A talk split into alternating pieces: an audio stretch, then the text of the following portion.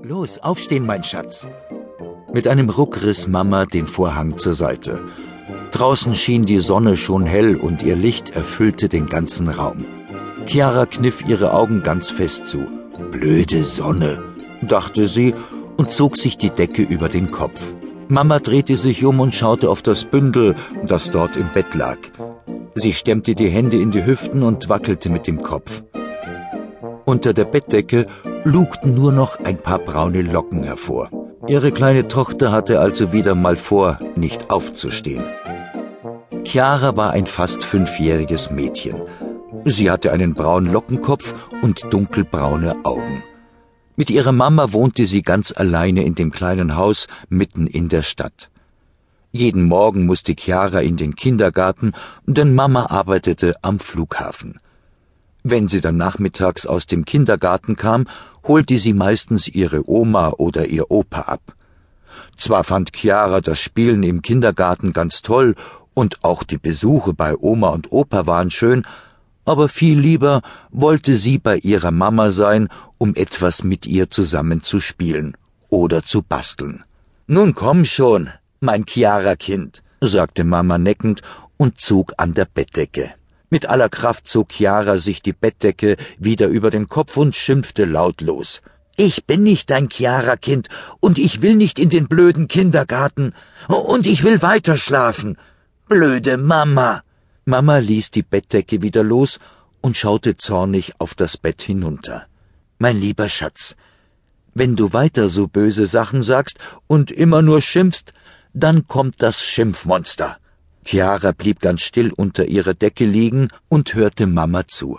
Ein bisschen Angst hatte sie ja schon vor diesem Schimpfmonster, aber sie hatte ihre Freundin im Kindergarten danach gefragt und die Älteren meinten, dass es dieses Monster gar nicht gab. Ihre Mama würde das nur sagen, um ihr Angst zu machen.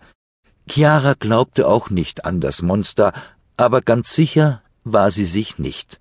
Den Weihnachtsmann und den Osterhasen gab es ja auch. Da war sie sich sicher, obwohl sie auch die beiden noch nie gesehen hatte. Aus der Küche kam Mamas Stimme. Möchtest du Kakao oder Milch trinken, Schatz? Chiara antwortete nicht. Wenn sie erst einmal sauer war, dann richtig. Sie würde heute nicht mit ihrer Mama sprechen, das war die Strafe dafür, dass sie sie immer alleine ließ.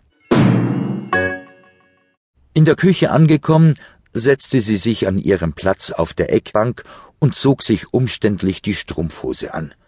Auf dem Rücken liegend, die Beine ganz hochgestreckt, zog sie an den Strümpfen.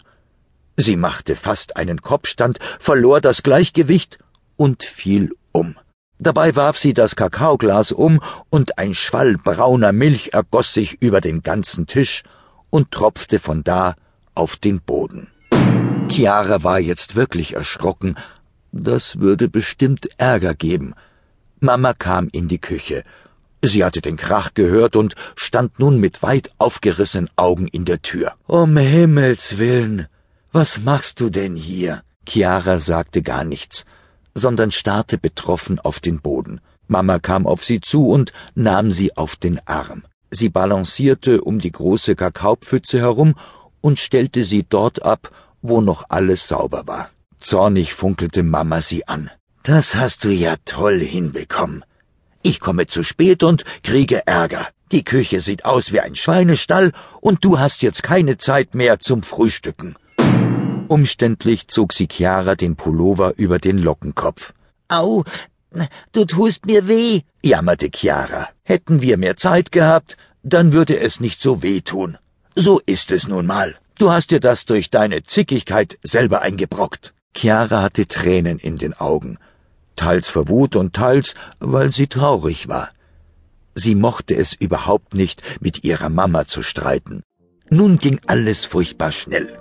Anziehen, Taschen zusammenpacken, an Mamas Hand zum Auto rennen und endlich im Kindersitz fest angeschnallt zum Kindergarten zu fahren. Mama sagte die ganze Zeit kein Wort und sie drehte auch nicht das Radio auf. Chiara starrte aus dem Fenster und nahm sich vor, alles blöd zu finden. Sie probierte es unterwegs aus. Bäume blöd, Sonne blöd, Wolken blöd. Naja, das klappte ja.